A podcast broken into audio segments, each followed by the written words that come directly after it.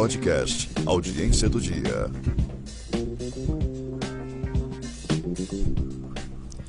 Olá e que todos estejam bem. Me chamo Rafael Baima e este é o Audiência do Dia.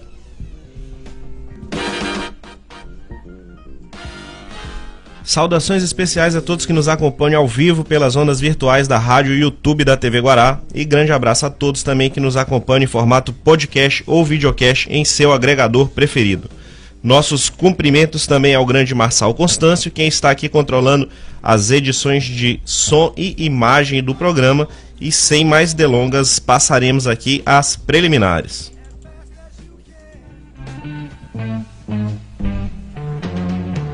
Das preliminares. Bom, juiz da Vara Estadual de Direitos de, de Interesses Difusos e Coletivos, doutor em Sociologia Jurídica, titula, titularizado em MBA pela Fundação Getúlio Vargas, lavrador, eletromecânico, amante dos animais e meio ambiente e vascaíno. Eu qualifiquei corretamente? É, qualificou, está muito bem qualificado. Eu fiquei na dúvida se qualificava o Vascaíno em segundo lugar, mas eu resolvi deixar em último aí, em homenagem, em décimo, né, em homenagem a essa bela campanha na Série B desse ano. É, excelência, é uma satisfação muito grande sua presença aqui. Sabemos que o senhor é um homem altamente compromissado, inclusive foi muito difícil conseguirmos este horário, então não vou nem ficar muito enrolação não. Vamos partir logo para as primeiras perguntas aqui, vamos para o mérito.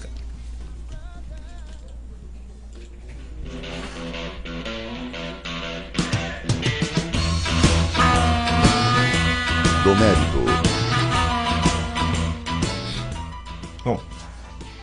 Criada pela Lei Complementar 104 de 2006, a Vara de Interesses Difusos e Coletivos do Maranhão trata, evidentemente, dos interesses difusos e coletivos, fundações e meio ambiente, bem como é responsável pelo julgamento das questões relativas à improbidade administrativa, ambiental e urbanística. Nós que militamos em ações de grande impacto, a gente conhece bem o trabalho de Vossa Excelência.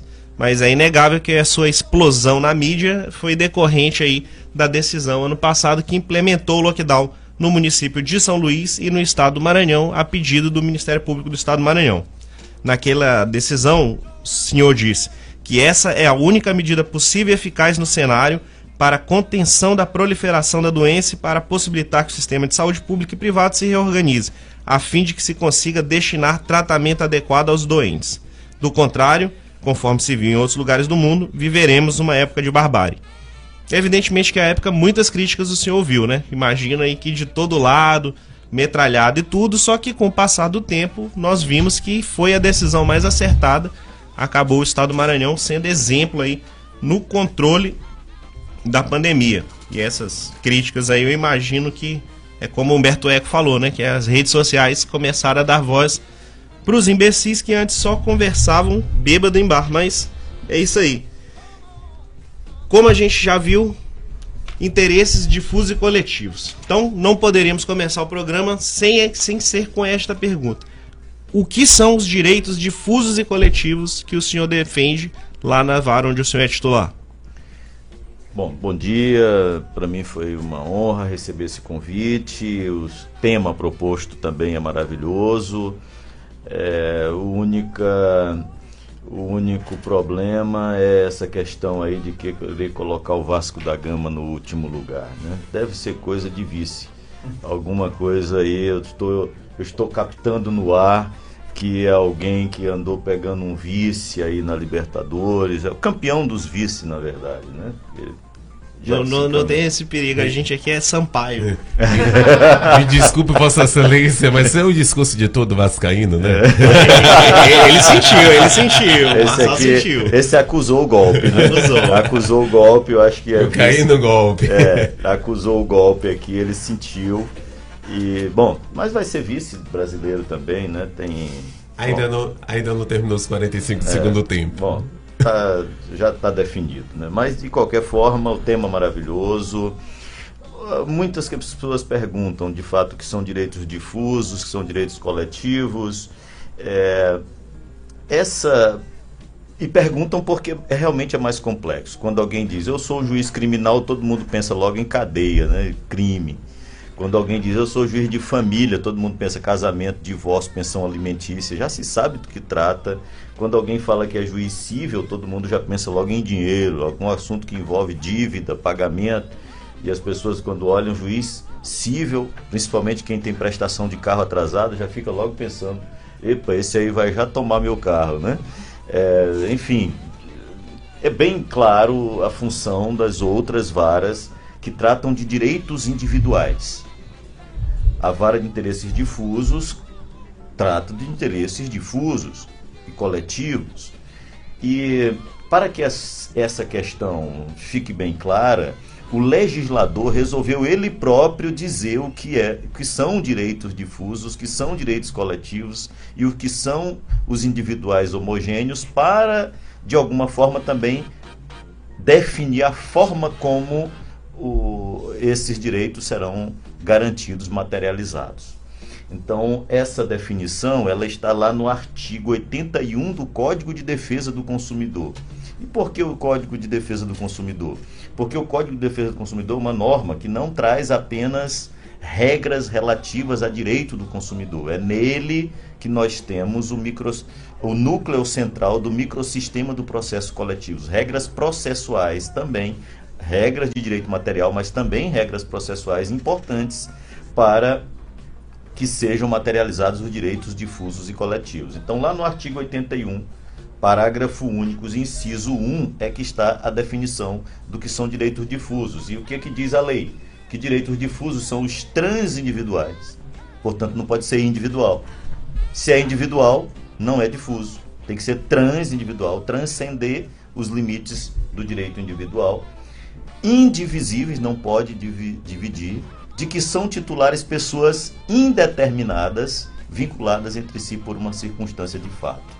Muito parecido com o conceito de direitos coletivos, porque a, a diferença está apenas no final do conceito.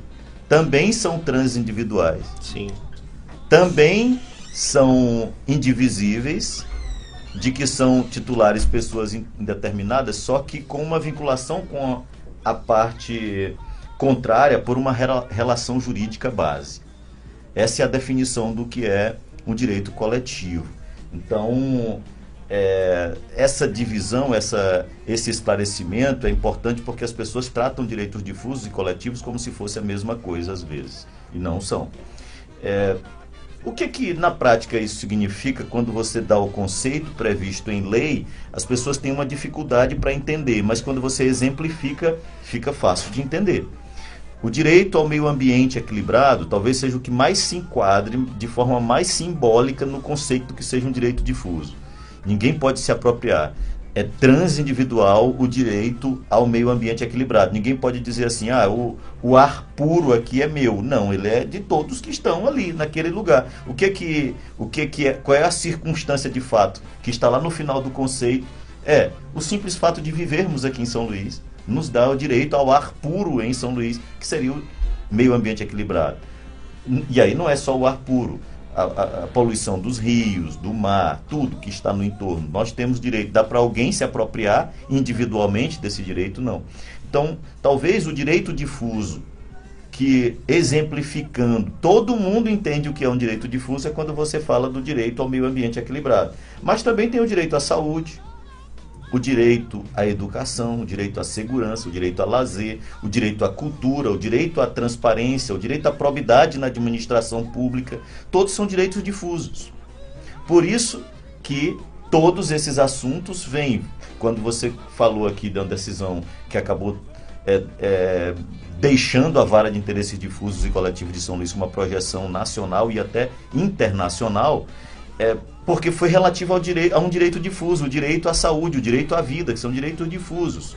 Quando foi decidido que era necessário naquele momento um lockdown na ilha e no estado do Maranhão para garantir o direito à vida, para garantir o direito à saúde, nós estávamos de alguma maneira decidindo sobre o direito difuso à saúde quando foi decidido e proferido, foram proferidas sentenças na vara de interesse difuso e coletivos, condenando o Estado do Maranhão, condenando o município de São Luís, condenando a CAEMA, por exemplo, a é, não lançar esgotos sem tratamentos no Rio Anil, Rio Bacanga, Rio das Bicas, Rio Parga, Rio Tibiri, Rio Tibirizinho, Rio Calhau e, e qualquer outro rio que vocês imaginem, já tem sentença proferida na vara de interesse difuso e coletivo de alguma maneira proibindo que sejam lançados esgotos tem tratamento, nós estamos decidindo sobre direito ao meio ambiente equilibrado, que é um direito difuso, porque se enquadra dentro deste conceito que está previsto no artigo 81, parágrafo único, inciso 1 do, do Código de Defesa do Consumidor.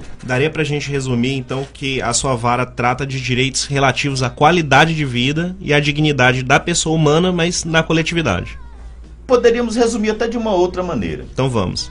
É, eu prefiro dizer que os direitos difusos, o conceito de direitos difusos, se aproximam muito do conceito de direitos fundamentais. Sim. Que também se aproximam muito do conceito de direitos humanos. Então, se fosse dito que seria uma vara de direitos humanos, também se aproximaria muito dos conceitos. Só que nós temos, lamentavelmente, as pessoas têm muitos preconceitos e uma onda que nós temos conservadora no mundo e no Brasil, muita gente tem até medo de dizer que defende direitos humanos. É. Então, em nosso meio, por exemplo, no meio jurídico, as pessoas preferem falar em direitos fundamentais. Só porque são direitos fundamentais? Estão lá previstos na Constituição como direitos fundamentais. Mas se você olha lá o que são os direitos fundamentais ditos na Constituição Federal, são os direitos humanos, que também são os direitos difusos. Então, em resumo, nós tratamos na vara de interesses difusos e coletivos de direitos fundamentais e direitos humanos. Não, perfeito. E qual a importância que o senhor acredita de ter sido instalada uma vara específica dessa no Estado? Não ter sido, continuar sendo delegado às varas cíveis? Muito importante porque especializa é, quem atua na área em processo coletivo, que é uma das grandes dificuldades do sistema de justiça lidar com o processo coletivo nós temos uma cultura do direito mais voltado, o sistema de justiça voltado a, re, a resolver questões privadas. E com muita dificuldade lidamos com processo coletivo. Então, os juízes que lidam com causas individuais diariamente e com as regras processuais próprias para a solução de demandas individuais, têm dificuldade não são só os juízes. Os juízes que só lidam com questões individuais. Os promotores que só lidam com questões individuais. Os advogados que lidam com questões individuais. Quando precisam tratar de processo coletivo, eles têm dificuldade de manejar os instrumentos que são próprios do processo coletivo, são mais comuns no processo coletivo. Raramente você vai ver em processos individuais. Exemplifico. Exemplifico digamos, em processo individual, você está em uma ação criminal ou uma ação civil mesmo para resolver questões patrimoniais, uma falência de uma empresa, o pagamento de uma dívida, a prestação de um carro. É possível se discutir, por exemplo, chamar amicus curi para tratar desse assunto? Não, claro que não. Muito raramente vai acontecer uma coisa dessa. Realizar audiência pública, por exemplo. Você vai realizar uma audiência pública para decidir se vai apreender o carro ou não de alguém que está com três prestações atrasadas? Não. É algo que só interessa a relações privadas, poucas Sim. pessoas. No processo coletivo, nós tratamos do conceito aqui do que são direitos difusos, nós vamos decidir sobre assuntos que afetam muitas outras pessoas. Embora nós tenhamos ali, muitas vezes, um promotor de justiça, ou um, ou um autor popular, ou mesmo uma, a defensoria pública, ou uma associação, mas ela está ali atuando em defesa de direitos que afetam muitas pessoas. Pessoas que eventualmente precisam estar bem representadas naquele processo. E nem sempre elas é suficiente a presença do Ministério Público, da Defensoria Pública ou de uma associação para que aquelas pessoas eventualmente afetadas por aquela decisão tenham ali o que tem a ver com elas representadas. Sim, Exemplifico sim, sim. novamente para que as coisas fiquem claras para quem nos ouve. Eu marquei uma. O Ministério Público propôs uma ação civil pública, eu vou falar acelerado aqui, quase como se fosse aquela versão do WhatsApp que acelera a, a gente falando. 1.5. É, é, 1.5. Eu vou colocar 1.5, não vou colocar 2.0 não. Então, é, o Ministério Público propôs uma ação civil pública contra a Assembleia Legislativa para obter acessibilidade para pessoas com deficiência nos prédios da Assembleia Legislativa. Marquei uma audiência pública, que é algo próprio do processo coletivo, para chamar as pessoas com deficiência representadas pelas instituições que elas participam, tipo Conselho da Pessoa com Deficiência, Fórum Estadual da Pessoa com Deficiência, Comissão de Pessoas com Deficiência da OAB e todos mais que representam as pessoas com deficiência para comparecer àquela audiência pública realizada no próprio prédio da Assembleia Legislativa. Lá o presidente da Assembleia autorizou que, que fossem feitas as rampas necessárias, a sinalização necessária, tudo que o Ministério Público pediu e no processo coletivo, o juiz deve dar voz a quem eventualmente pode ser afetado por aquela decisão. O que eu fiz, que é próprio de um juiz que conduz processo coletivo, dei a palavra às pessoas com deficiência que estavam lá. Por quê? A quem interessa a acessibilidade. Claro que interessa a todos. Claro que interessa sim, a todos, é um sim. direito difuso. Mas quem é mais afetado pela existência ou não de acessibilidade na Assembleia Legislativa? As pessoas com deficiência que precisam dela. Pois bem, eles elogiaram muito a atitude da Assembleia Legislativa de aceitar o Ministério Público porque propôs a ação, o juiz porque estava conduzindo aquela audiência de forma democrática, mas diz, ó, sentimos falta de uma coisa aqui que ninguém tratou nesse processo. Que era?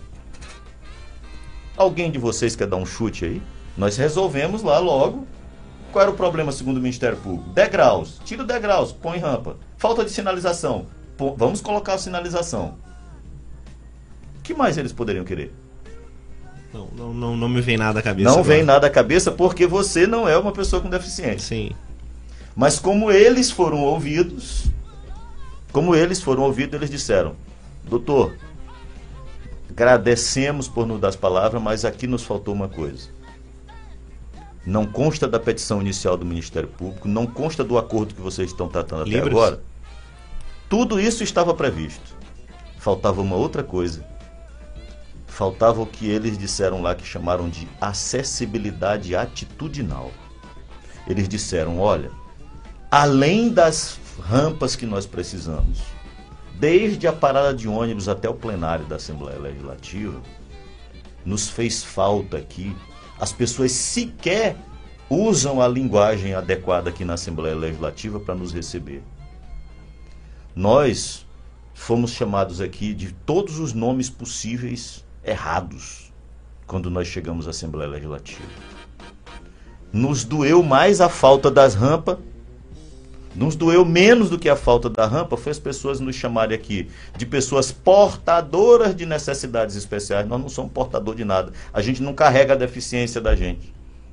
Nós somos pessoas, em primeiro lugar, com deficiência, não portadores de necessidades especiais, não portador de deficiência e muito menos aleijado, como alguns aqui nos trataram.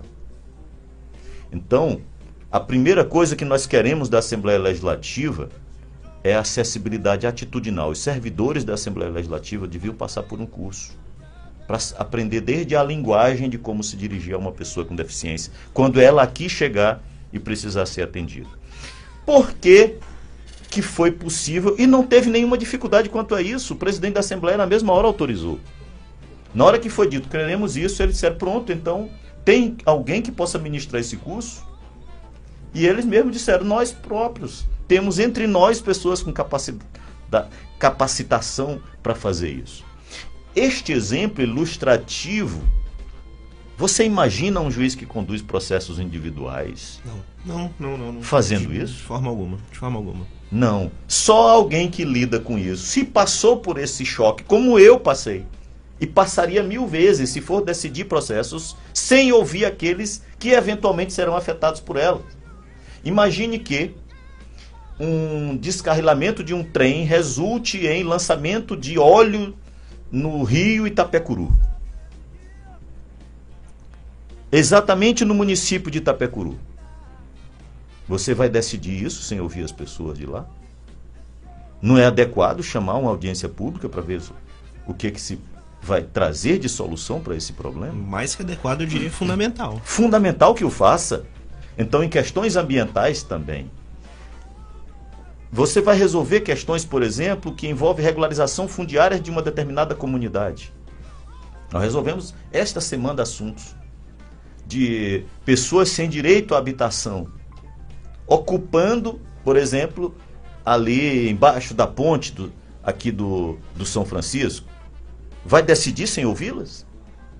Mas em um processo formal individual, as partes podem estar representadas apenas por quem propôs a ação, quem está na condição de réu, Ministério Público como fiscal da ordem jurídica, e parece que está tudo em ordem para um juiz acostumado a, a conduzir processo individual. Então, voltando ao início da sua pergunta, foi importante o Tribunal de Justiça ter uma vara especializada? Sim, porque especializou servidores, especializou juiz, especializou de alguma maneira promotores de justiça, defensores públicos, procuradores. E aqui a gente às vezes é obrigado a lidar, de vez em quando, principalmente quando vem advogado de fora, que não tem esse costume. Eu, por exemplo, realizando uma audiência para discutir a implantação ou não de um porto aqui em São Luís, um determinado porto, em uma audiência pública com um advogado de Santa Catarina, ele disse: Olha Estou vendo uma boa intenção de Vossa Excelência aqui ao fazer uma audiência pública e ouvir as pessoas que são do entorno, que vai ser afetado pelo porto. É, é muito bem intencionado, mas uma decisão a, a técnica, no sentido de que fora da técnica processual, porque eu procurei no Código de Processo Civil e não vejo a norma que permite ao juiz realizar uma audiência pública em um processo. Então ele é, quis fazendo de conta que estava me elogiando pelas boas intenções, mas querendo dizer que se tratava de um juiz que estava conduzindo o processo fora da técnica. Na verdade, não tem nada fora da técnica. Ao contrário, a, é, ele é que estava fora da técnica, porque ele só entendia da técnica do processo individual. Ele não compreende o microsistema do processo coletivo. Então essa especialização ela acaba se irradiando para o sistema de justiça inteiro, não só o poder judiciário, porque todo mundo que é obrigado a lidar com uma vara que cuida só de processo coletivo acaba aprendendo a atuar em processo coletivo. Por curiosidade, é, o senhor sabe quais outros tribunais do Brasil têm implementado essas varas de interesse difuso coletivo? Aqui no Mato Grosso do Sul tem projeto de lei para criação no Rio de Janeiro, parece que tem proposta de criação em Brasília, mas funcionando mesmo aqui no Mato Grosso do Sul. É o que é, na minha opinião, absolutamente lamentável. Né? Hum, lamentável que assim seja, porque nós temos pouquíssimos juízes especializados em processo coletivo. E seria melhor que nós tivéssemos mais. Mas isso é da cultura. O sistema não quer isso. Não, não quer. O sistema sempre tenta enfraquecer é, entidades. Exatamente. É nós, discutimos isso, isso outro dia, né, mano? Não, é, não interessa ao sistema. Não interessa ao sistema. Eu vou dar alguns exemplos para vocês aqui que mostra bem como o sistema se organiza para que algumas coisas não funcionem. É, pesquisando, eu fui fazer uma palestra em Florianópolis sobre organização judiciária ambiental.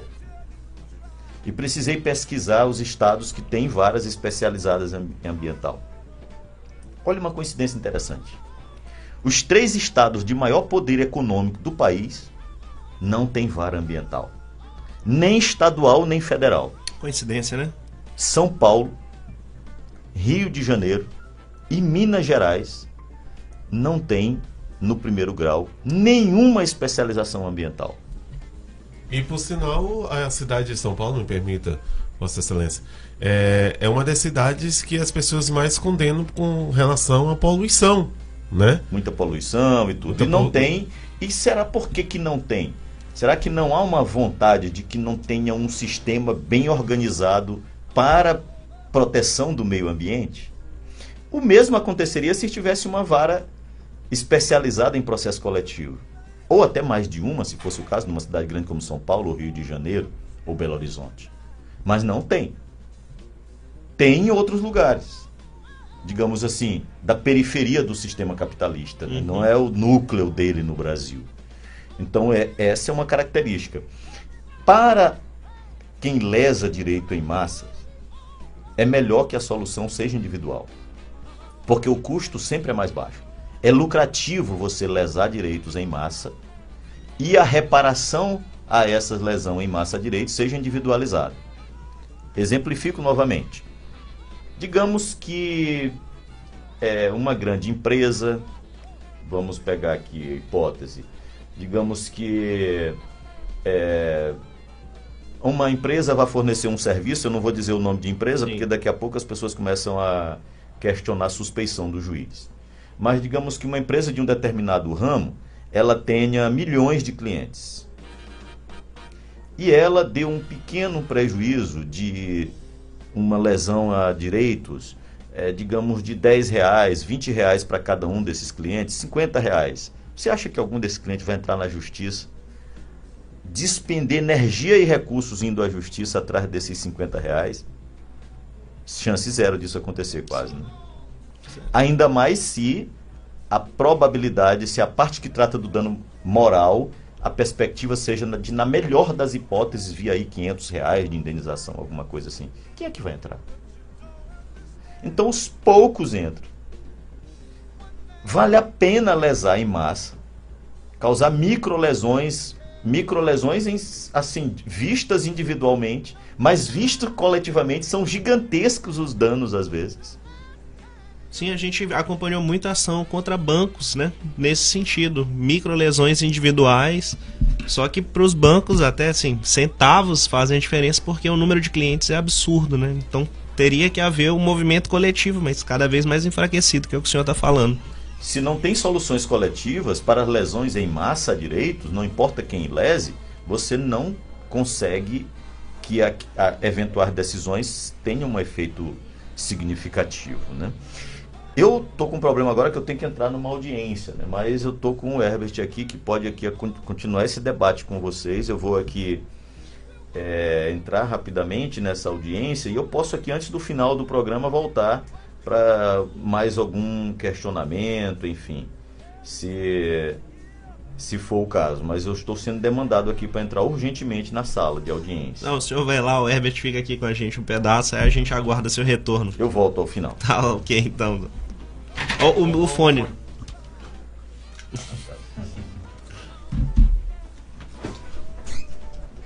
E agora, como é que eu fico com a tarefa de Pois é. Substituir, substituir o chefe. Como é que você substitui? substitui Uma batata quente pra ti. Agora que vai começar as perguntas mais específicas.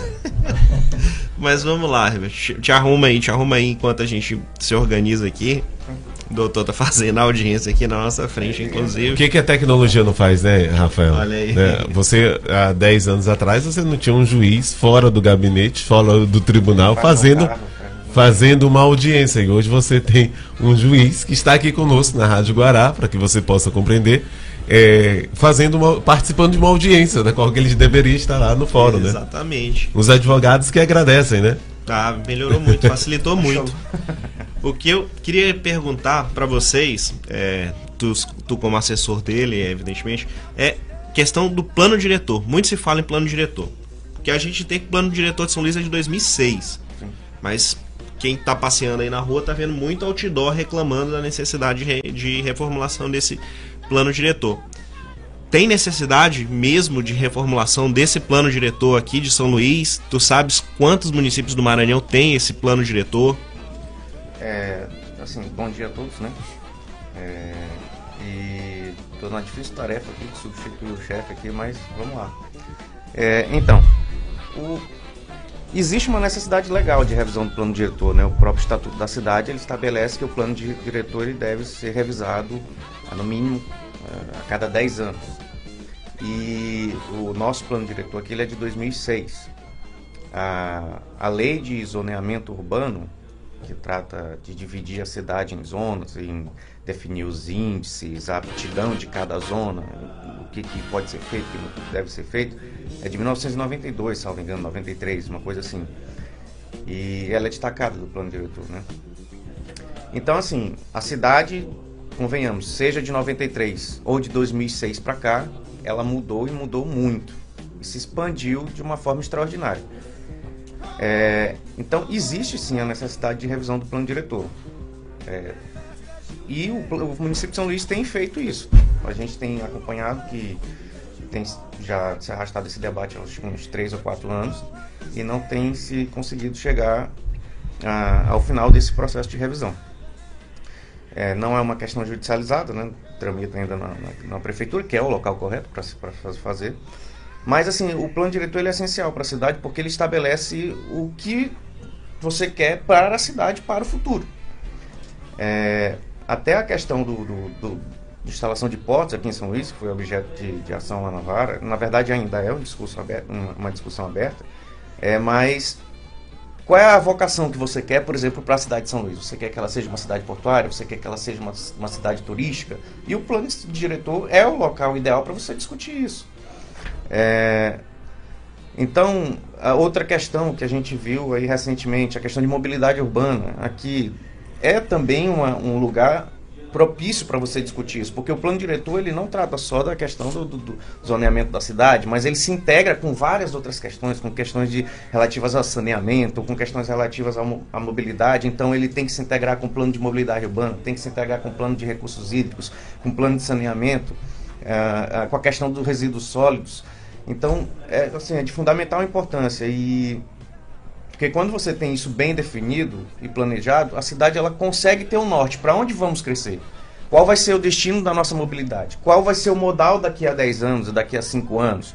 Nós vamos ter mais ciclovias? Onde, quais as áreas que nós vamos poder utilizar para expandir, para fazer expandir essas avenidas e não tipo, priorizar mais o carro, mas priorizar a bicicleta, priorizar o pedestre.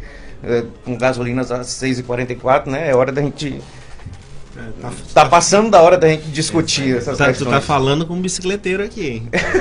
Pronto, então nós estamos em casa. Nós entrevistamos o juiz Francisco e ele tava na mídia porque tá indo pro fora sim, e tal. Sim. Eu falei, rapaz, eu vou comprar uma bicicleta, tô vindo pro escritório também de bicicleta. Então, para mim, esse debate agora sobre ciclovias é eu fundamental. Não, não, faço isso porque eu moro um pouco distante do fórum. E, e aí, tipo, a ausência de, de, de ciclovias me pega de jeito, não tem como. Mas inviabiliza totalmente. Um, uma questão que é muito importante, cara, e demanda muita atenção de todos, é que nós temos muitas construções em locais impróprios. Sim. Certo? Então, como resolver essa questão? Como tu vê essa discussão sobre a necessidade de retirada dessas pessoas daí, do lugar, que é impróprio, claramente é impróprio, versus ao direito à moradia, à dignidade da pessoa humana, como resolver essa diferença, essa, esse conflito entre a necessidade de melhorar, o, digamos assim, o plano diretor, o zoneamento urbano e o direito dessas pessoas à moradia e à habitação.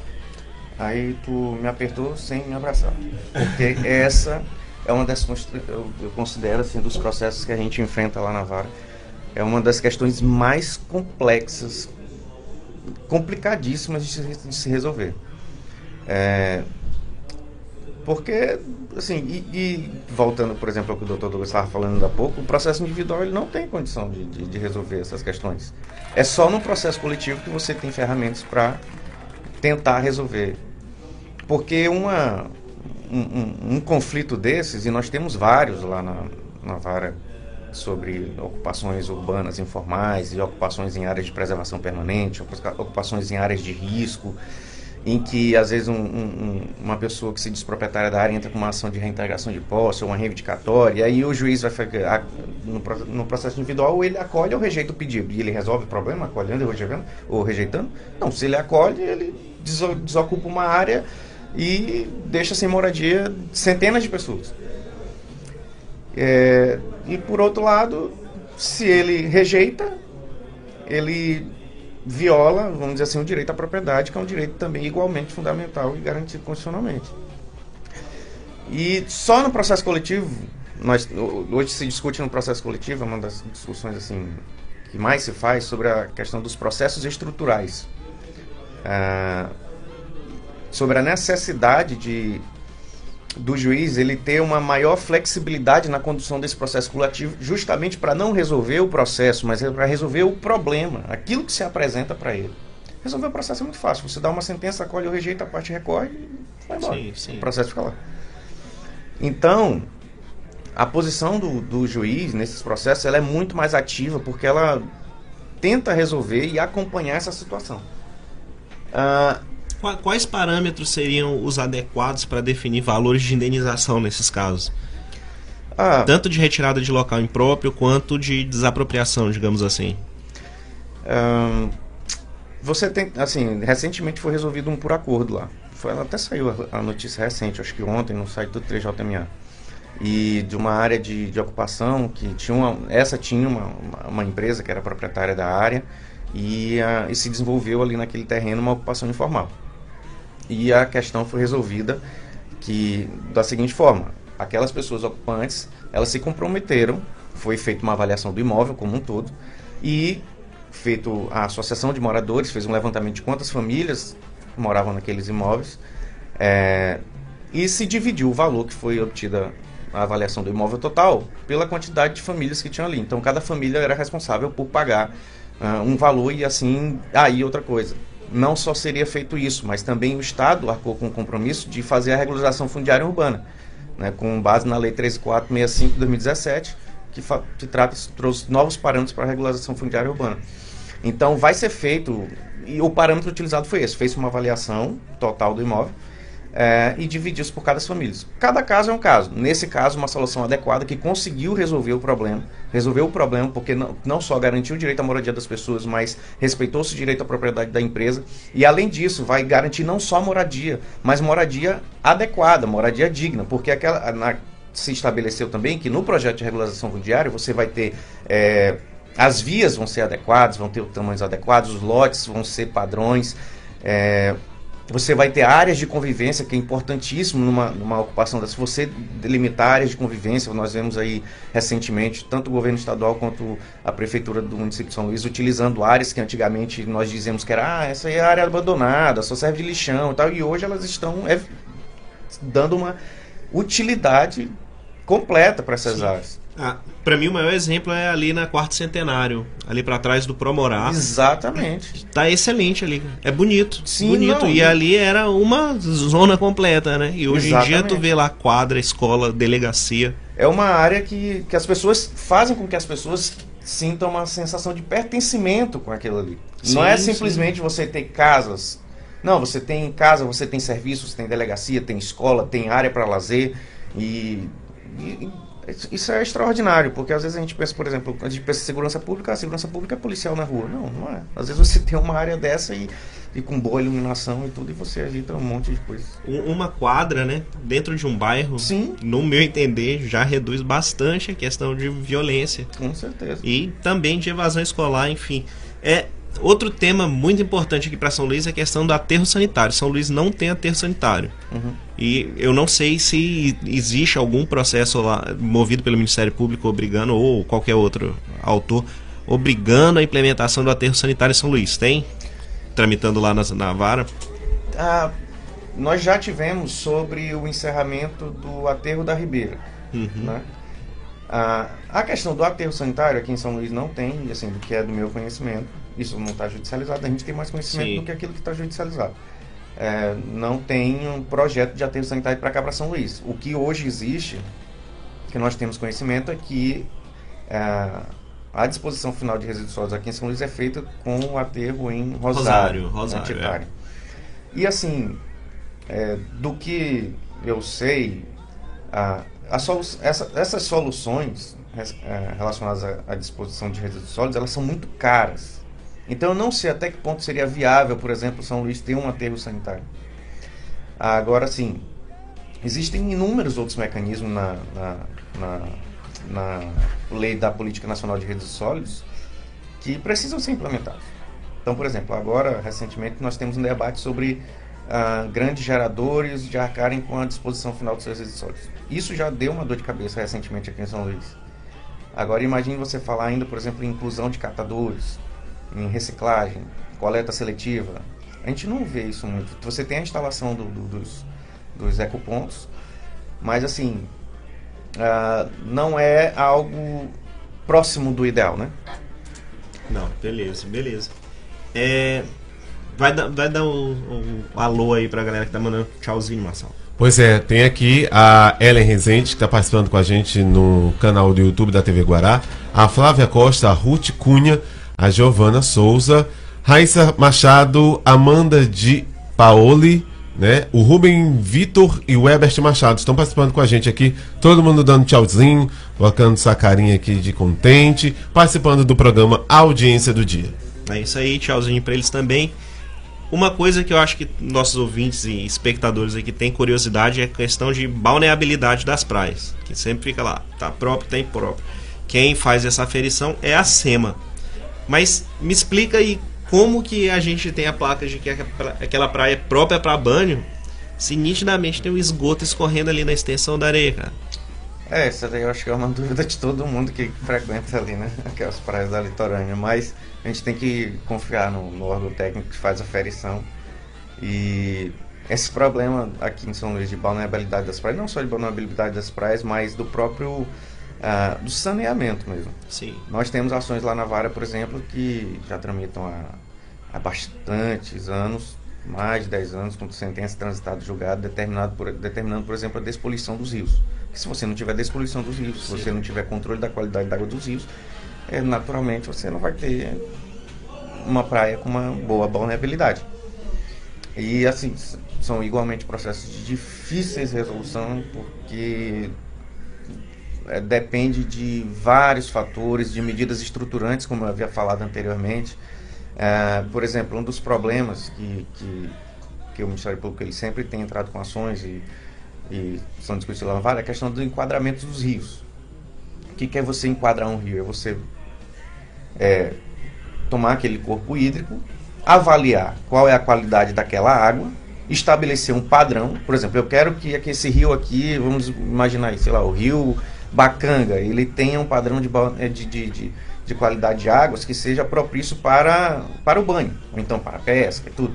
Então, é, existe uma resolução do CONAMA que estabelece é, formas e, e parâmetros para você é, é, aferir essa, esse enquadramento do rio. Então, você tem um enquadramento atual, e você diz, não, esse rio aqui não presta para nada, não presta para altamente poluído, nível, sei lá, nível 4, vamos dizer, existem níveis lá. Mas o poder público ele pode fazer, não, mas eu quero que este rio aqui, daqui a 10 anos, ele esteja no nível tal, que ele seja ah, é possível fazer o lazer, o banho, ou então a pesca. Então. E a gente não tem isso. E qual, eu ia te perguntar, quais são as medidas coercitivas que a, o juiz da vara de direitos difusos, eh, que o juiz da vara de direitos difusos dispõe para obrigar a implementação de decisões como essa? É o grande desafio, né? não só dos juízes da vara de difusos, mas assim, do, de todos aqueles juízes que trabalham com processos que envolvem a fazenda pública. Porque o que acontece? É, você impõe multa, a multa não vai para o gestor, ela vai para o ente público. Você ah, ex tenta executar, fazer um bloqueio de verba pública. A jurisprudência diz que não pode, se não for para caso de medicamento, de saúde, casos graves, excepcionalismos, não, não dá. Você bloqueia a verba de publicidade porque, ah, em tese, a propaganda não é tão importante. Também não pode. Então, assim, é, um, é, é algo muito difícil. O ideal é que você obtenha uma solução que seja consensual. Né?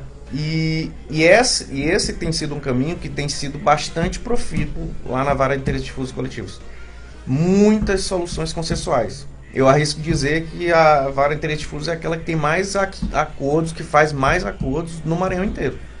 Dentre todas as varas. E são efetivos.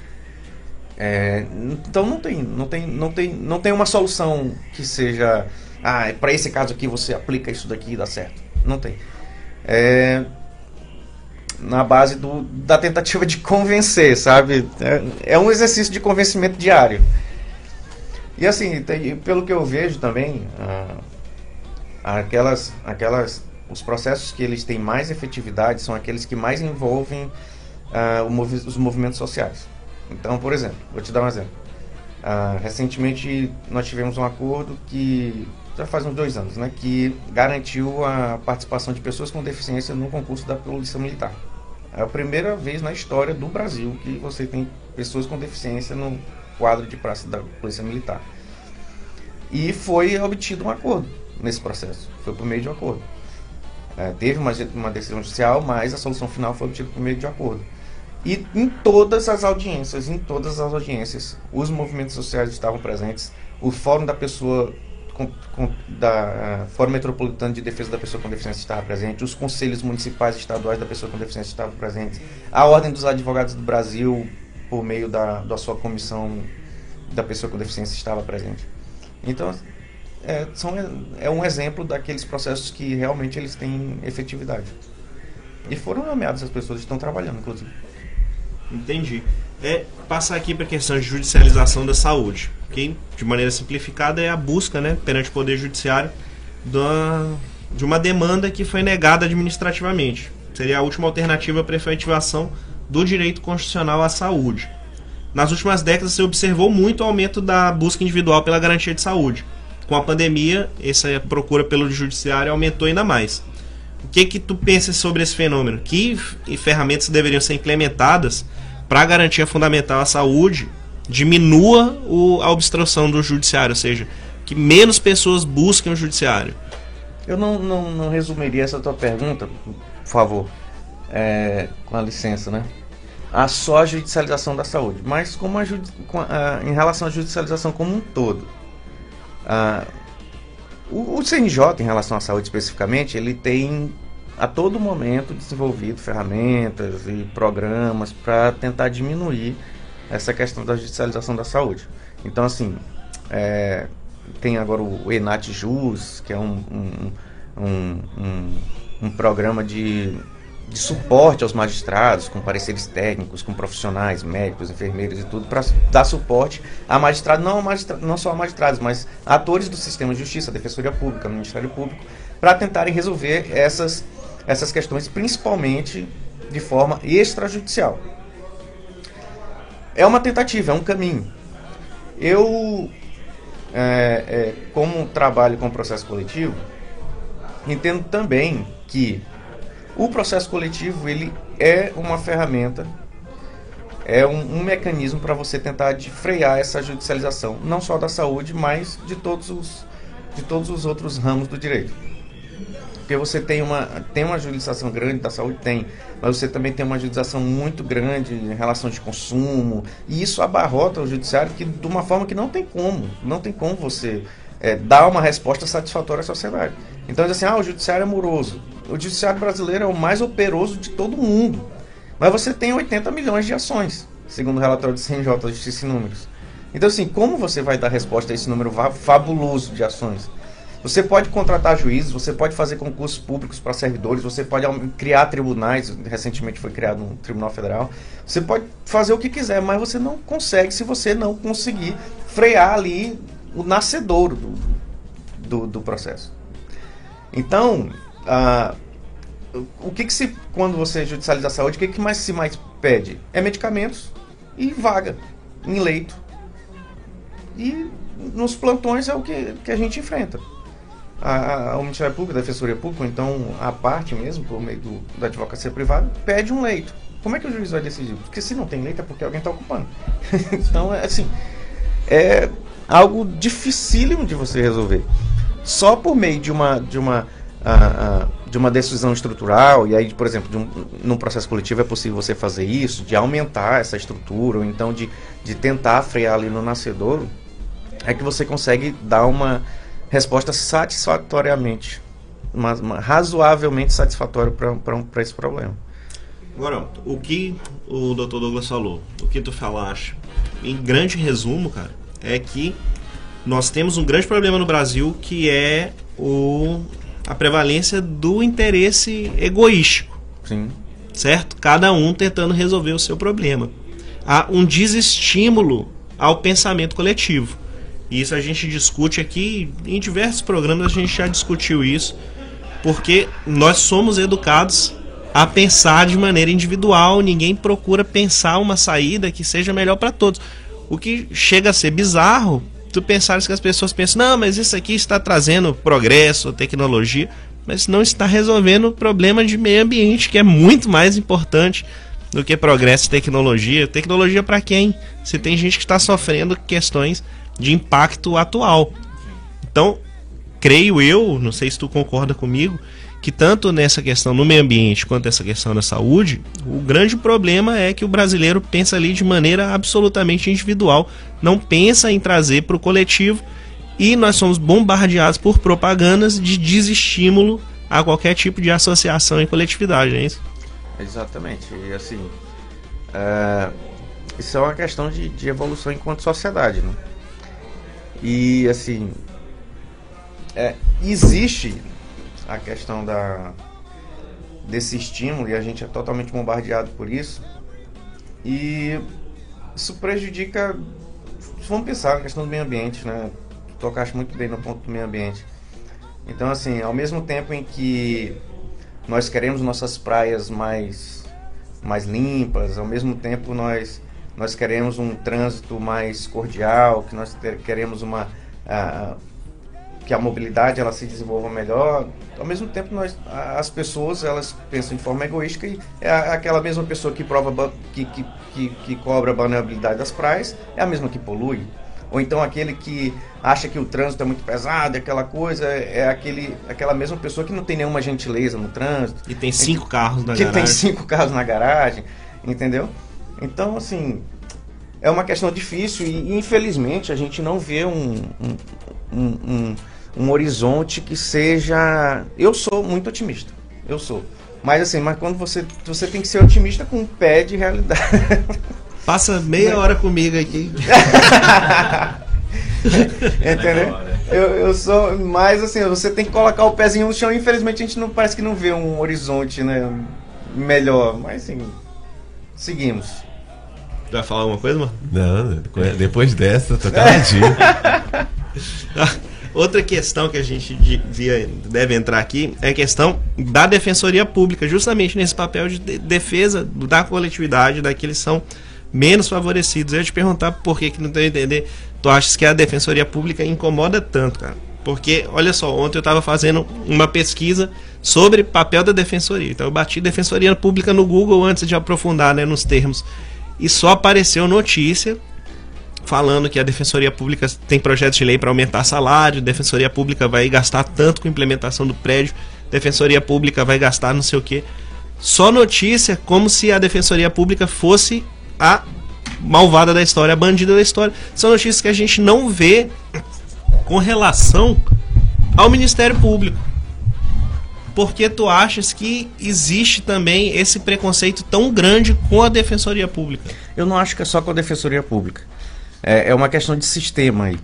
Né? Então, assim, é, nós, como, como nós já falamos aqui mais cedo, nós estamos numa, numa onda de, de conservadorismo, de restrição de direitos que, que tem tomado conta em todo o Brasil. Então, assim, a Defensoria Pública ela tem sendo bombardeada porque ela é uma instituição que foi vocacionada para a defesa dos direitos humanos, para a defesa de pessoas de, vulneráveis. É, e é uma instituição hoje reconhecidamente que tem o seu valor e por isso tem sido alvo né, de, de, de ataques de todo, todos os lados. E, e aí eu vou falar de novo, né, puxar a sardinha aqui. Uh, o processo coletivo igualmente. Hoje você vê como um processo coletivo que é um mecanismo de efetivação de direitos. E você também, igualmente, hoje você tem três projetos de leis que buscam, é, é, é, que, que tratam sobre a revisão da lei da ação civil pública. É, um você tem, é de autoria do CNJ, outro é do deputado Paulo Teixeira e o outro mais novo agora foi, foi apresentado nesse ano, é do IBDP. E nesses três projetos, o do CNJ, por exemplo, ele traz algumas restrições ah, e algum, algum retrocesso sobre do que já teve agora de avanço sobre o processo coletivo. É, então, é, ele estabelece, por exemplo, que as associações, para entrarem com o processo coletivo, eles têm que ter reconhecida capacidade financeira para arcar com aquilo ali.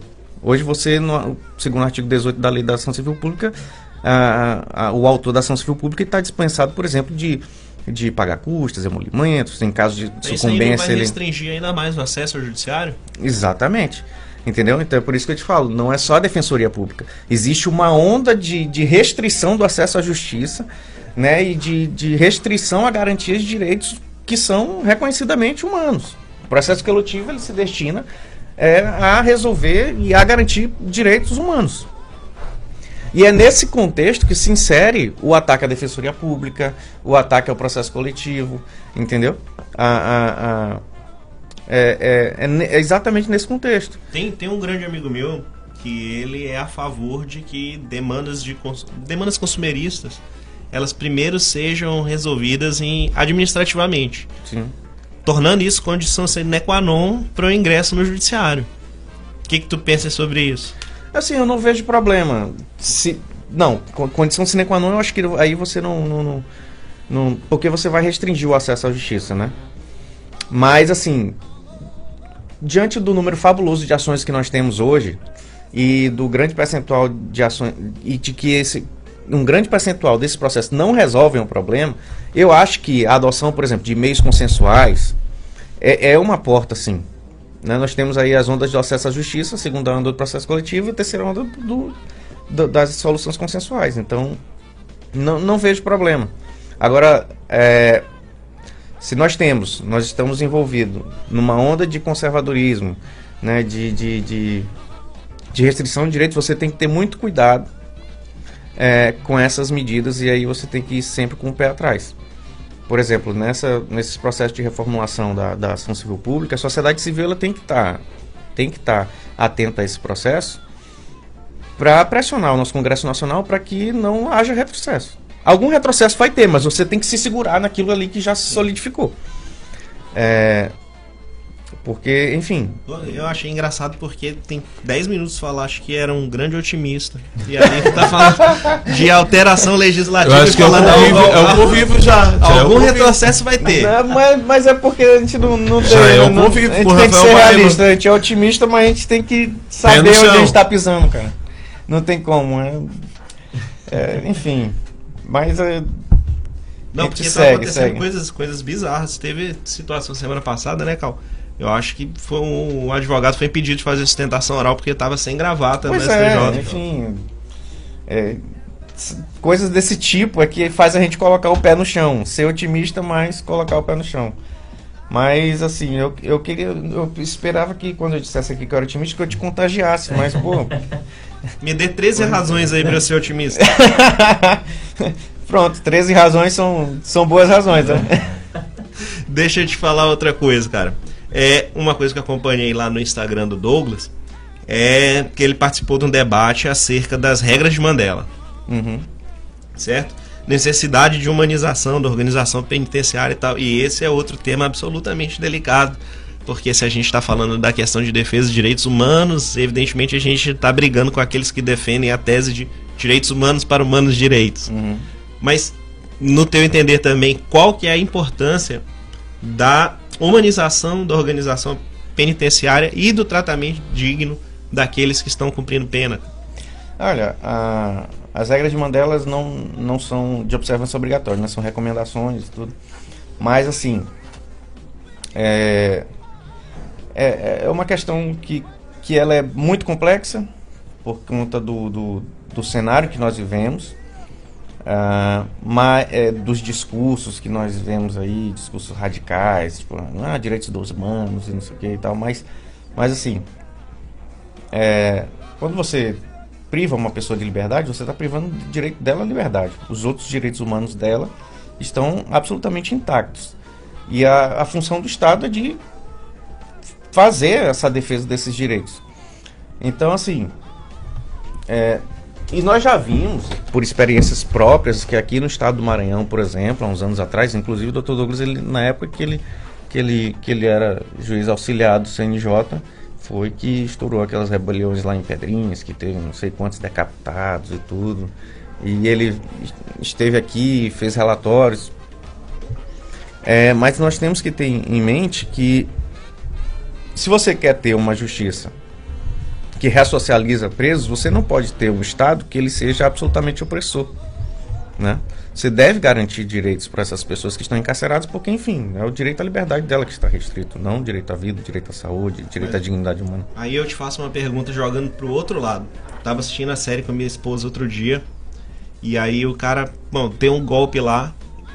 E aí teve a oportunidade de confessar o crime pra pegar dois anos de cadeia. E a cadeia, porra, era uma cadeia maior do que o, a, a cela dele era maior do que o nosso quarto. Tu acha que se houvessem cadeias assim no Brasil, o tratamento assim acabaria por estimular a prática de crimes? Não, claro que não, né? Isso é ficção. o, cara é, o cara é otimista. mas, mas é verdade, tu pega a cadeia da Noruega, a, a penitenciária da Noruega. O Brasil estaria preparado para ter penitenciárias assim, porque eu acho que talvez isso acabasse por estimular, cara. Aí... Tu acha, não? Pois é. Não, é. para mim também, jamais, jamais. Mas liberdade por um ano, privada de liberdade por um ano e 2 milhões na conta numa cadeia com todos os teus direitos absurdamente garantidos. Talvez até com melhor alimentação do que tu tenha fora. É, é interessante ter Pra quem um tá em casa, Rafael, como é que é a, a prisão da Noruega? Ah, pode procurar no Google aí, cara. É assim, é melhor do que. É melhor do que estar tá do lado de fora? Eu ia falar o nome de um hotel. Eu ia falar, é melhor do que o quarto do hotel tal, mas eu não vou falar isso, mas é melhor do que quarto de alguns hotéis, cara. Tem até um filme do. do, do, do acho que é do Denzel Washington, que ele. Que ele faz o papel de um advogado, eu esqueci o nome agora, em que ele entrou com uma ação coletiva justamente é, sobre o, o sistema criminal dos Estados Unidos, em que, em que ele era montado de forma que a pessoa era pressionada a aceitar um acordo, mesmo às vezes sendo inocente para Sim. E, ah, e Será que isso não aconteceu aqui também não, cara? Sei lá. Aconteceu, eu acho que aconteceu, eu acho que aconteceu e nós temos caras que foram alçados aí a candidatura, pré-candidatura à presidência com base nessa no roteiro desse filme, cara. Acho que aconteceu. Mas continuou. Não, enfim, não, eu ia, eu ia dizer, era, era, já que a gente falou sobre tanto sobre processo coletivo aqui, ia, ia falar, eu sei que vocês fazem umas indicações de filmes aí no final, sim, tá? Sim, eu tô sim. por dentro do, do, do, podcast aqui. Aí eu ia indicar aquele filme da, com a Julia Roberts, que é, é Erin Brockovich. Exatamente, um excelente filme para quem quiser entender como, como, qual é a dinâmica do processo coletivo. É, é nos Estados Unidos, né? Não é aqui, mas assim, é uma dinâmica semelhante, parecida, vamos dizer assim. Ah, sim. Boa indicação, mas eu ainda quero te perguntar umas coisas aqui. Ou então vamos. Com relação agora, Carnaval, Réveillon, nós já vimos que São Luís falou que não vai ter festa de Réveillon. E nós vimos que o Estado se manifestou no sentido de delegar aos municípios. Já há algum movimento de judicialização, discussão sobre esse tema na vara de interesse difuso? Não, até agora não. E eu sinceramente espero que não haja.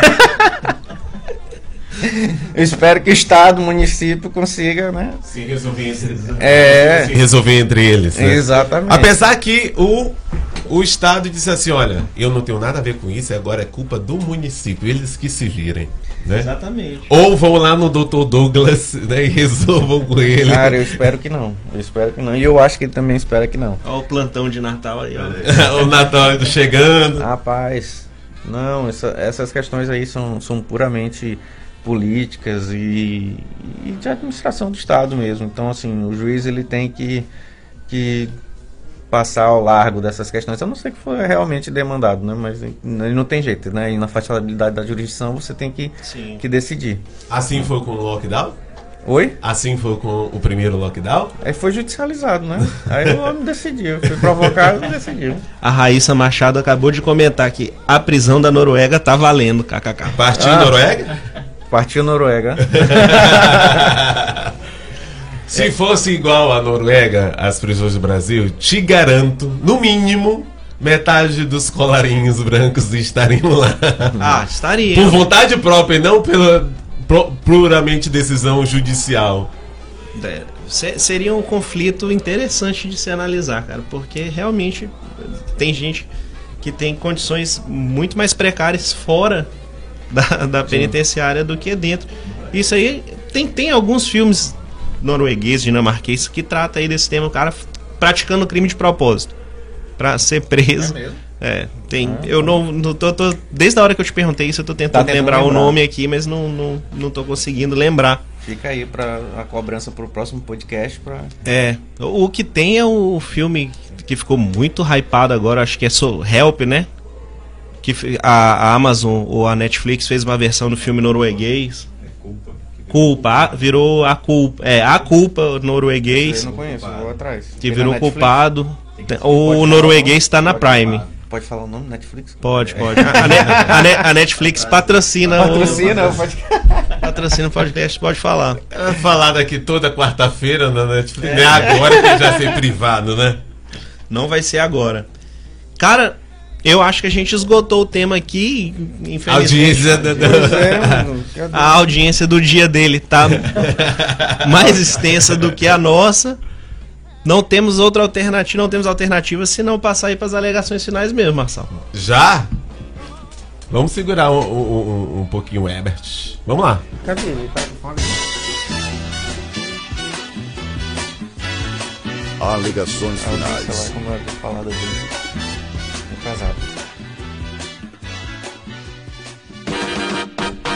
Pois é, Herbert.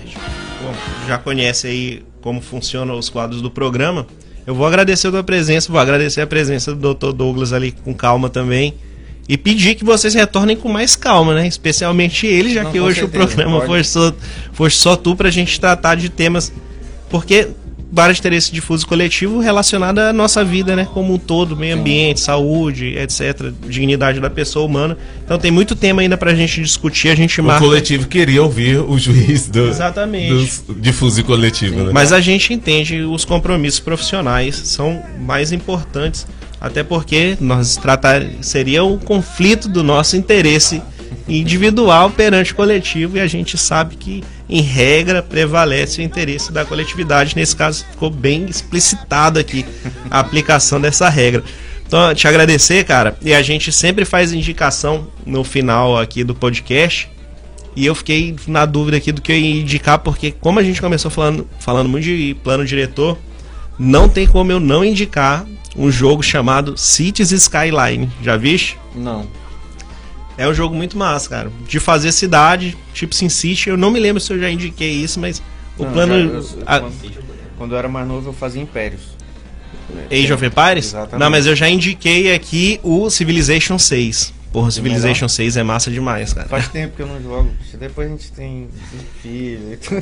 Não, mas é- eu estou jogando agora com a minha filha assistindo. Ah, tá certo. É isso aí. Eu vou Aí- adotar essa estratégia. Ora, não. Aí eu perguntei pra ela, tá gostando do jogo? Ela falou, sinceramente, eu preferia estar jogando, mas tá bom, tá bom. Falei, então pera aí, só terminar essa daqui. Mas Cities Skyline é muito bom, cara. E tem essa questão aí do aterro sanitário, na hora que tu não bota aterro sanitário na cidade, a galera já vaza. É mesmo. Então, assim, o pessoal lá não é brasileiro, o jogo não é padrão Brasil, as reclamações são, são instantâneas. É porque quando aqui, aqui também, né, quando a gente fala em aterro sanitário, a gente vê ainda a imagem de lixão, né? Porque a gente não tá acostumado à ideia de aterro sanitário. Vai lá. sim, sim. Não, mas é, é fica essa meu, minha Voltou? indicação. Tá. Já tá, Tá. só no alegações finais. É. o Dr. Douglas acabou a audiência, ele vai vir aqui Só pra dizer tchau pra gente. pra dizer Opa. tchau e pra dar a indicação dele aí, de filme, livro, música, tem que dar uma indicação. Uma sem indicação? ser assistir o VT da, do Vasco na Série B, cara, que é Ah, melancólico não. demais. Pelo amor de Deus, rapaz. Olha, uma indicação de livro, eu vou indicar um livro que chama Exemplaridade Pública, de um filósofo espanhol chamado Javier Gomalanzon. Vocês vão encontrar na internet, uma versão espanhol, mas mesmo quem não fala espanhol consegue consegue ler porque espanhol tem muitas semelhanças, né? Com um dicionário ao lado, mesmo quem não fala espanhol vai conseguir. E ele, esse livro eu recomendo porque ele trata da importância da força revolucionária que tem o exemplo. A conduta exemplar, ela pode revolucionar a sociedade. Os maus exemplos revolucionam negativamente, transformam negativamente a sociedade. Principalmente os maus exemplos dados por quem tem é, importância social, autoridades públicas, seja um juiz, um deputado, um jornalista conhecido, um, um, um influencer, para utilizar os termos de hoje nos meios, uma pessoa dessa se tem uma conduta por exemplo, de proteção do meio ambiente, de sustentabilidade, ela influencia toda a sociedade para ter uma conduta sustentável. Ao contrário, se ela dá maus exemplos, ela de alguma maneira tem uma influência, mas não é tão simples. Ele trata isso é, filosoficamente em, em sua, em, nessa obra. Eu acho que é uma boa é, indicação, né? É, outra indicação que eu faço é de livro. Ah, livro já foi, né? Já, agora é, fica à vontade. Agora é filme, né? É, bom, eu eu tenho assim, eu, eu gosto eu, as coisas que eu gosto de assistir, não sei se a maioria das, das pessoas é, gosta, né? Eu a, é, a última série que eu que eu pude ter tempo de me dedicar e assistir e gostei foi Game of Thrones. Sim. Game of Thrones. Achei muito interessante, uma série bem interessante. Ela já está toda disponível, porque já passou todas as todas as séries. Alguém que for assistir dificilmente vai conseguir, depois de assistir a primeira, parar. Porque é uma, uma série que, que tem muitas reflexões interessantes. Sai daquele padrão normal do mocinho que se dá bem ao final, final feliz para todos os bons e um final infeliz para os maus. A própria noção do que é o mal e é o bom. Ah, ele pegou se... já a nossa vibe aqui da, da conversa. Eu nem estava aqui para saber o que vocês estavam discutindo, mas às vezes quando as pessoas têm afinidade ideológica, os pensamentos delas acabam se cruzando, elas não precisam nem estar no mesmo ambiente. Então, a própria noção de bem e mal, ela é tratada em outro patamar nesta série Game of Thrones. Então, é uma das melhores que, que nós temos aí nas últimas nos últimos tempos. Então faço essa recomendação. Qual é a outra recomendação? Agora eu vou, eu vou lhe cobrar uma sugestão de música, porque eu vi que seu Instagram é muito musicado. Ah, perfeito. Ó, só para te perseguir, eu vou te recomendar o hino do Vasco. Vou fazer essa maldade aqui. Não, mas é... eu, eu, acho Ele válido, terminou é... a entrevista segundando. É... Eu, eu, acho válida a indicação do hino do Vasco, porque vai ter algum toque, né? Em algum player vai tocar o hino do Vasco que não toca o quê? Uns 15 anos que já não toca o hino. É. Olha aí, ó, tá então, vendo? Essa recomendação Mas aí. Todo vice tem esse problema, né? O vice quando o cara é vice da Libertadores, assim, de última hora, tá sofrendo ainda, ele fica com essa. Mas tem uma coisa aqui, aproveitando falando essa questão de. O debate de, do, do futebol, ele é, ele é interessante. E às vezes a gente deixa de discutir outras coisas. É, a ideia do Gomalonzon, que eu indiquei para vocês, da exemplaridade pública, é, eu aproveito aqui para falar. As pessoas não deviam torcer por times porque ele ganha. Sim. Né? A referência de escolhas que nós fazemos não necessariamente é pelo mais forte. Então, se todo mundo iria torcer para o Chelsea, né? ia torcer para o Real Madrid, iria torcer logo, esquecia, ninguém ia torcer para o Sampaio, pelo MAC. É... Pelo MAC ninguém torce mesmo, não. Não, mas olha aqui. por isso sim. que eu, eu, e vocês estão diante de um. Aí, viu? Eu te disse. Ah, tá vendo? É porque sou... os, torcedores de, de, de, do MAC eles são mais tímidos. É, aí. Então, eu torço pro. Eu, eu, a minha maneira de torcer ela tem uma característica um pouco diferente. Por exemplo, eu torço pro MAC aqui.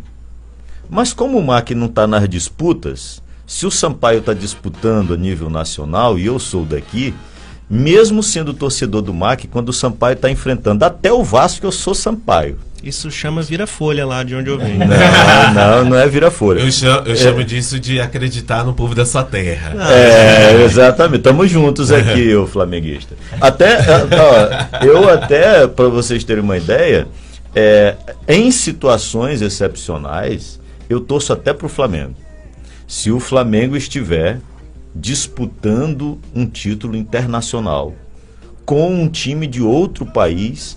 Eh, os, os, os, outros vascaínos, que lá, a minha família não tem essas coisas aqui estranhas que vocês têm aí, tipo flamenguista. Só tem vascaíno. Na minha família toda. Todos os meus filhos, mulher, irmãos. A irmão eu ainda tenho esse defeito. Tem uma irmã. pessoas. Então, tem, mas todo mundo torce pro Vasco. Mas quando eu vejo o Flamengo disputando como disputou, recentemente apanhou, que foi um sofrimento, né? Disputando lá o Mundial. Não chegou nem à final, né? Foi um sofrimento. Mas eu tava lá. Esse foi o Palmeiras. Ah, foi o Palmeiras? É. Chegou no Mundial. O Flamengo Perdeu na- prorrogação pro Liverpool. Pro Liverpool. Pois ponto. Perdeu, foi vice, né? Porque o Flamengo tem esse problema de ser Mas o vice. Flamengo é o maior vice de todos. De o maior vice. que O Vasco é só o vice dessa. Então, mas enfim, os times também eles têm uma responsabilidade Claro. em temas como e como racismo. Sim. A- essa questão como- do Brusque. O que, que o senhor me diz dessa questão do Brusque? O senhor era a favor da manutenção da perda dos pontos ou não? por racismo, Sim. perda dos pontos. Mas aí foi. Perderam os pontos no, no, TJ, no TJD e o STJD foi lá e reverteu a punição e deu os pontos de volta pro Brusque, o que pra mim foi um absurdo. Absurdo. Porque quem xingou o rapaz eram os próprios dirigentes do Brusque. Sim. E aí ficou toda uma discussão sobre a responsabilidade ou não do clube de ter é, atitudes dos seus torcedores. E no meu entender, há que se fazer uma diferenciação entre a responsabilidade civil e esportiva Sim. e criminal. Sim, E a esportiva teria que ser a perda dos pontos. exatamente. Eu concordo com essa, essa análise e acho que os times têm que ter cada vez mais, não só os times, todos, e aí inspirado de novo no Lugomar Lanzon, no- na ideia do- da exemplaridade pública, os times de futebol, atletas, eles precisam ter condutas exemplares. Você viu recentemente um atleta eh, de vôlei com condutas homofóbicas, eh, enfim, o- e sofrendo as punições as- a- pelo clube. Sim. Mas devia ser pelas federações. Concordo. Devia ser mais grave. Ele não é não só aquele clube que tem uma imagem, um nome a zelar, mas a própria instituição que representa todo devia afastar do própria, da, da própria prática daquele esporte que tem uma influência grande na conduta das pessoas. E com essa ideia de que pessoas que têm uma imagem grande, relevante, eles têm. É a teoria aqui, sabe o que eu chamo isso? Da teoria do Homem-Aranha. Vocês conhecem essa? Não, explica pra gente. Bom, ah, pra vocês aqui é cultura, aqui é cultura. Essa entrevista aqui não foi sobre direito, foi cultura, né? Homem-Aranha, lá num dos primeiros maiores clássicos do Homem-Aranha, a discussão lá do ele com o, o pai dele, que era de bom adotado, ele bem no momento daquela da, da, da hora da morte dele ali, enfim, o que que ele transmite como mensagem para ele? Grandes poderes trazem grandes responsabilidades. Tá lá, cultura do cinema. Tio Ben. Então, do tio Ben. Tio Ben. Tio Ben foi que disse isso. Então, grandes poderes que são dados a pessoas que têm uma grande influência, times de futebol, atletas, juízes, jornalistas, enfim, todas as pessoas que uma conduta pode levar a sociedade para coisas ruins ou boas, deviam ser também mais fortemente penalizados, inclusive times de futebol, por Função condutas social, né? racistas, função social. Então, sob meu ponto de vista, e é por isso que também os torcedores, aproveitando aqui para fazer o merchandising do Vasco, foi o primeiro time a, a enfrentar o racismo no Brasil, ao admitir atletas negros. Então, isso é uma coisa importante para torcer para o Vasco. A história do Vasco Se é muito ganha- bonita. é uma história bonita de, de enfrentamento do racismo, por exemplo. Em outros temas também tem uma influência positiva, né? a questão do próprio trabalhismo, a ideia, é, ideias trabalhistas, enfim. Tem uma A própria tem- construção do a estádio. construção do estádio, do Vasco, tem uma história bonita. Então, o que eu digo para as pessoas, às vezes as pessoas eh, têm aquela cultura, é como eleitor. Eleitor diz, eu já vi eleitor que diz assim: "Ah, eu nunca perdi um voto". Eu ouvia muito isso. Eu nunca perdi um voto. Aí eu, eu fiquei, ficava curioso. Mas, afinal de contas, o que é nunca perder um voto? Eu sempre voto no candidato que ganha e tal. Que grande. E sim, esse candidato ganhou e fez coisas boas. Ah, não, foi uma desgraça o mandato dele. Mas eu votei no candidato que. Eu não erro. Quando eu voto, eu acerto que o candidato vai. Ou seja, um eleitor está dizendo que ele vai votar no cara que ele acha que vai ganhar para ele ter a sensação de que ele ganhou a eleição Sim. As pessoas não precisam votar. Aqui estamos discutindo time de futebol, é, ima- é, é, a ideia da política, visão de mundo. Nós não precisamos estar do lado mais forte, do lado que vai ganhar no sentido de vencer em um determinado momento histórico, ser maioria, ser majoritário, ser hegemônico em um determinado momento histórico que é, é como você discutir questões ambientais com a história, com o passado. Por exemplo, os bandeirantes. Ah, os bandeirantes foram e eh, a ideia de, de invadir o, o continente e tal, aquela coisa toda, a exploração do continente, a maneira como você encara a história e se era, era positivo ou negativo depende do momento histórico. Então, a mesma coisa, nós voltando para questões vencer, é, a ideia de não perder o voto devia ser no sentido de você estar sempre com as ideias mais avançadas. Mesmo que essas ideias não sejam hegemônicas em um determinado momento. Ou no mínimo fiéis àquilo que tu acredita fiel ao que acredita, não a ideia de que você tem que estar do lado que vai ganhar. Nesse sentido aí. Sim. Então isso vale para políticas, vale para o futebol, vale para as relações interpessoais, vale para tudo. O nosso lado, ah, mas então você está dizendo isso porque você torce para o MAC, para o Vasco, e pra... não, eu estou falando isso de um modo geral na vida. Eu nunca estou do lado necessário. Não quero dizer aqui que eu sempre vou estar do lado que vai perder. Afinal de contas, o Vasco é tetracampeão brasileiro, não vamos esquecer isso, né? Sim. Esse detalhe aqui. Mas. E o MAC lá no passado já foi campeão maranhense também. Foi, o Google tá aí para essas coisas. Mas, enfim, é, o importante é que ideias, fiel às ideias, a ideia, a própria ideia de ética, né? Você defender aquilo que é o certo porque é certo, não porque vai ganhar, vai vai vencer, ou se você fizer determinada coisa, você vai ser punido. A ideia de ética em Kant tem a ver com isso. Né? É, se você, sob o ponto de vista de Kant, se você é, faz algo, deixa de, de fazer algo errado com medo da punição, ah, mas deixou de fazer o errado, fez o certo. Sim, mas se fez o certo com medo da punição, não foi ético. Exatamente. Fez o certo porque é o certo. Vale a regra para a escolha do time de futebol. Torce pelo time de futebol porque ele tem uma história bonita, como é o caso do Vasco.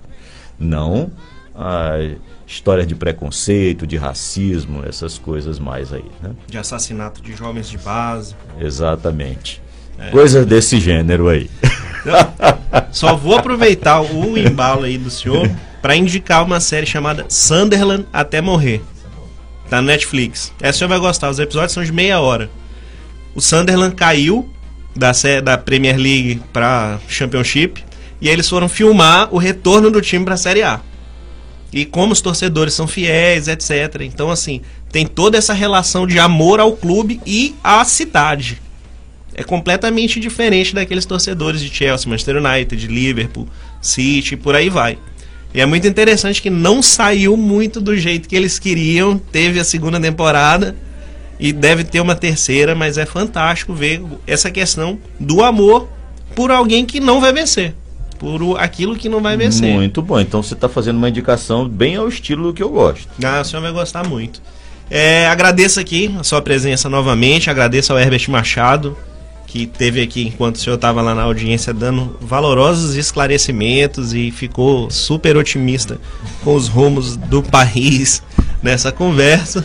Agradeço ao Cal, nosso coprodutor, agradeço ao Marçal que controla aqui as edições de imagem e som, agradeço a Luciane da divulgação. Quarta-feira que vem, não na quarta, na quinta-feira quinta que vem, às 11 horas estaremos aqui com mais uma audiência do dia. Espero a audiência de todos. Agradeço novamente a quem esteve aqui.